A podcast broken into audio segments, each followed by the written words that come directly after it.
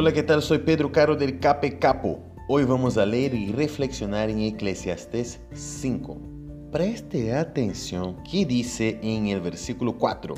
Cuando hagas un voto a Dios, no tardes en cumplirlo, porque a Dios no le agradan los necios. ¿Sabes qué? Cuando nos damos cuenta del amor de Dios y cómo Él se preocupa con nosotros, nunca jamás podemos olvidarnos que Él también es un Señor que ama la justicia.